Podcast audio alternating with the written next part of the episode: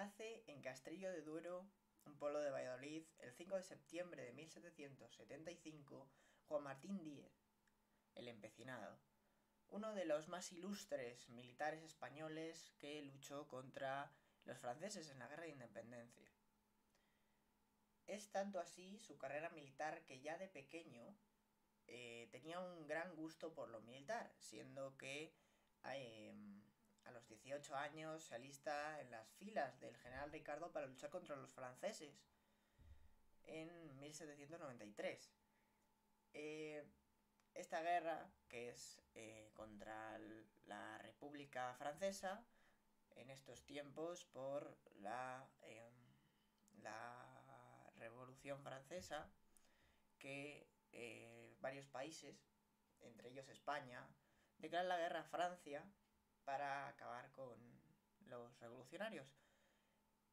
En este ejército, que había partido hacia el Rosellón, destaca eh, nuestro protagonista como un gran guerrero que em, a ojos del general Ricardo, que fue un gran mentor para él, eh, hace que eh, empiece, que nazca ahí su, su gran pasión por la guerra que llevaría al futuro empecinado a luchar contra los franceses. En 1795, con la paz de Basilea y la derrota española, por mm, principalmente por la muerte del general Ricardo, el fallecimiento durante la guerra, lleva al empecinado a eh, a volver a su pueblo y a pensar que es su único em, su único fin en la vida iba a ser el campo. Pero em, se, eh, se casó en estos tiempos con Catalina de la Fuente en 1796 a los 21 años y pues como he dicho él pensaba que se iba a dedicar toda la vida a la labranza al campo pero en 1808, con la invasión francesa, em, el secuestro de los reyes españoles por parte de Napoleón, lleva a eh, que, como dice la leyenda, durante una... Em, cuando unos, una columna de, de soldados franceses se acerca al pueblo de, de nuestro protagonista, eh, uno de los oficiales franceses entra y abusa de eh, entra en la cabaña de una pueblerina de una pueblerina y abusa de ella. Esto cabrea a los habitantes del pueblo entre ellos el empecinado y marchan por venganza. Y dan caza al general francés matándolo. Esta eh, hazaña inspira a la gente y se forma un grupo de gentes entre, lideradas por el empecinado que hacen pequeños em, sabotajes al ejército francés en las eh, cercanías de eh, Segovia, Valladolid, Burgos y Madrid y Cuenca. Eh, este grupo de vallisoletanos y burgaleses fue em, bastante eh, molesto para los franceses, lo cual eh, mm, se encuentran con el ejército español tras la, eh, la, la victoria en Bailén del general Castaño.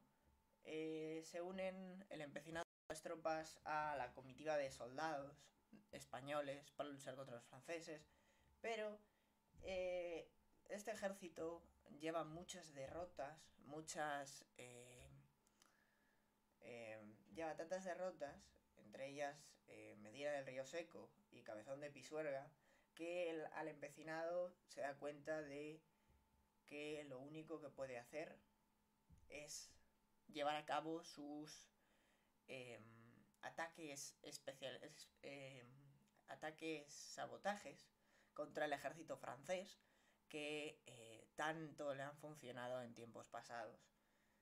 En esto que cuando vuelve con su grupo y monta estos ataques lleva grandes victorias y consigue, em, consigue molestar muchísimo al ejército francés.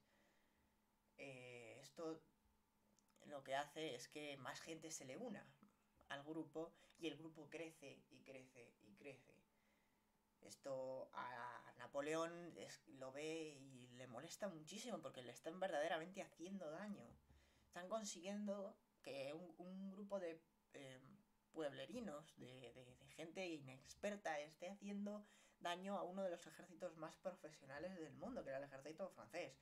Eh, esto lleva a que Napoleón ponga al general Joseph Le Pont Hugo, que es el padre de Víctor Hugo, el novelista que hizo Los Miserables, em, a llevar a, bueno, a liderar un ejército contra el empecinado para acabar con él.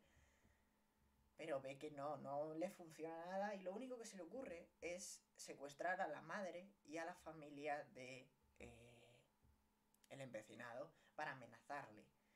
Esto hace que el empecinado se cabree y mande una frase que al general francés que es que si mata a sus familiares matará a todo francés que se le ponga por delante. No habrá ningún em, todo francés soldado francés retenido em, capturado por el empecinado será fusilado inmediatamente lo cual eh, asusta muchísimo al general francés y em, suelta a sus familiares.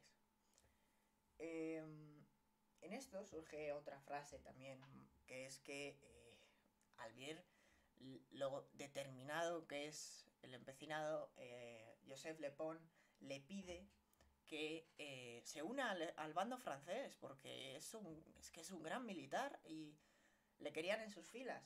A esto que el empecinado, como, en español, dice, ¿y por qué no te unes tú? ¿Por qué no dejas al ejército francés y te unes a nosotros para luchar contra los propios franceses?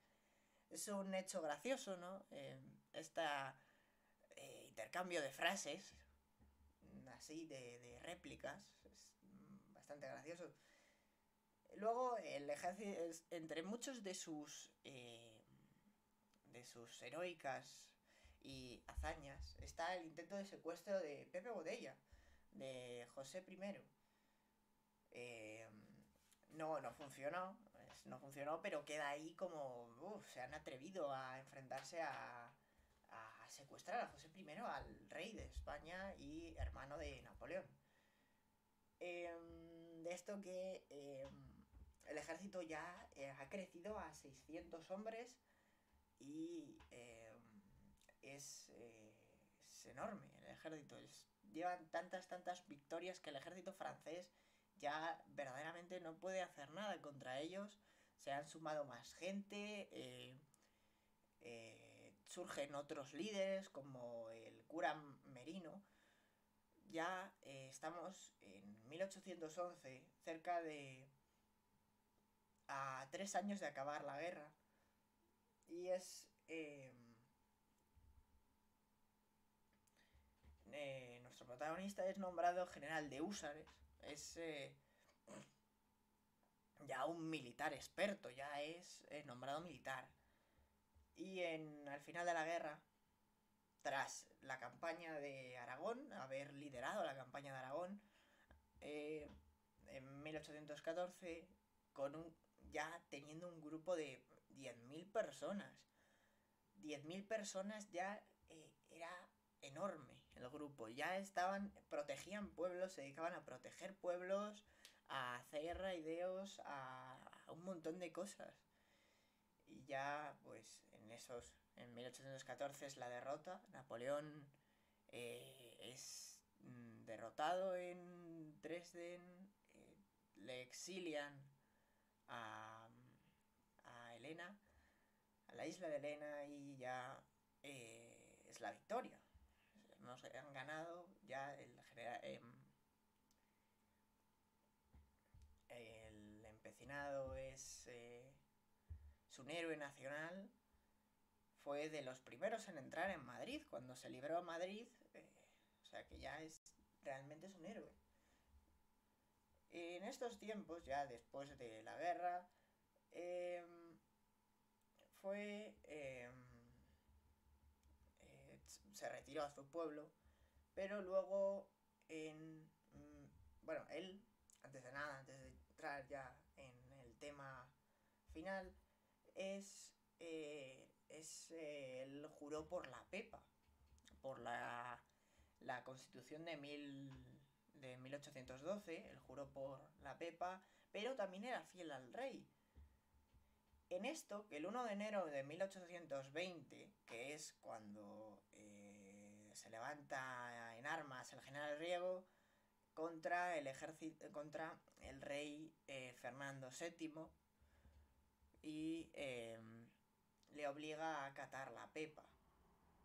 Este, es el periodo de 1800 de 1820 a 1823, que es el trienio liberal. Es eh, entre ellos, entre esas cosas, eso. La asunción de la Constitución, o sea, le obligan a Fernando VII a acatar la Constitución de, 1800, de 1812 y claro, eh, después de la guerra, después de la guerra contra Napoleón, los muchos países habían nombrado, eh, habían hecho un, el, el concilio de Viena para evitar que nuevas revoluciones eh, surjan con la Santa Alianza y la creación de los 100.000 hijos de San Luis. Em, esto que, claro, como se había levantado el ejército de Riego, pues eh, los otros países dicen, tenemos que intervenir, no vaya a ser que pase como en Francia. Y mandan al ejército de los 100.000 hijos de San Luis. Eh, esto hay eh, batallas entre la gente fina la Pepa y la gente fina al rey. De en estas, o sea, se había posicionado, el, el, empecinado se había posicionado en el bando de, eh, que, de la Pepa, de los, del trienio liberal.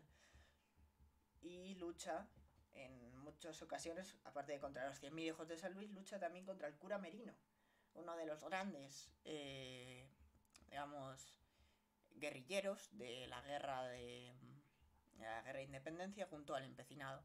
Pero este, el cura Merino, era más absolutista, porque era cura, y eh, él, leal a, a la Constitución de Cádiz, hace que al rey, eh, Fernando VII, coge y lo exilia tras derrotar eh, con los 100.000 hijos de San Luis al trienio liberal, exilia al empecinado. Eh, eh, bueno, no. El exilio del empecinado, mm, un error mío, es antes de 1820. Lo siento mucho. Luego, claro, luego se levanta Riego y ocurre todo esto.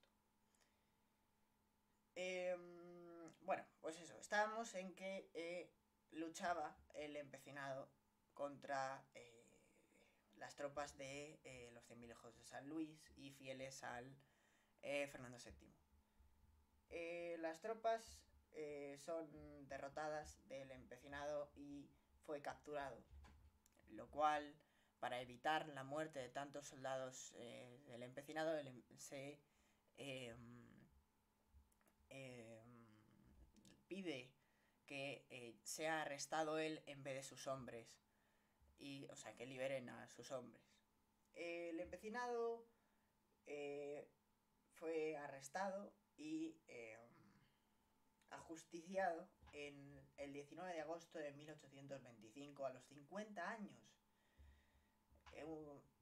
dice, bueno, dice la leyenda que él eh, cuando fue encadenado y fue encadenado, él, se dice la leyenda, todos los buenos héroes, como el Cid, que al Cid cuando murió se le puso en un caballo eh, muerto y eh, se le paseaba por las calles para, para em, asustar a los moros. Pues igual que el Cid, el empecinado tiene la leyenda de que cuando era arrestado rompió sus cadenas,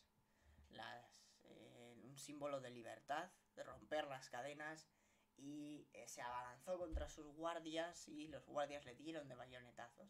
Dice que su cuerpo fue colgado para que para enseñar a todo el mundo que no, nadie debería em, levantarse en armas contra el rey.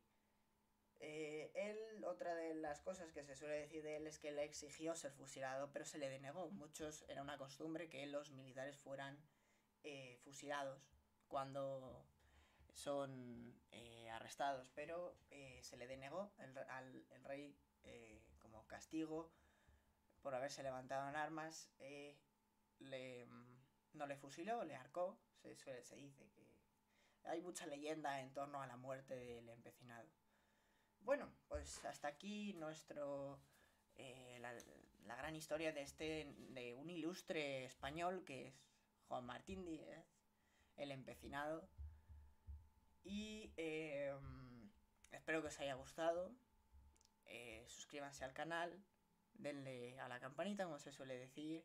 Sígueme, síganme en Twitch, que pondré el Twitch, que estamos por ahí jugando. Y eh, bueno, Espero que os haya gustado esta gran historia. Subiré más historias de grandes e ilustres españoles. Y eh, con esto, adiós.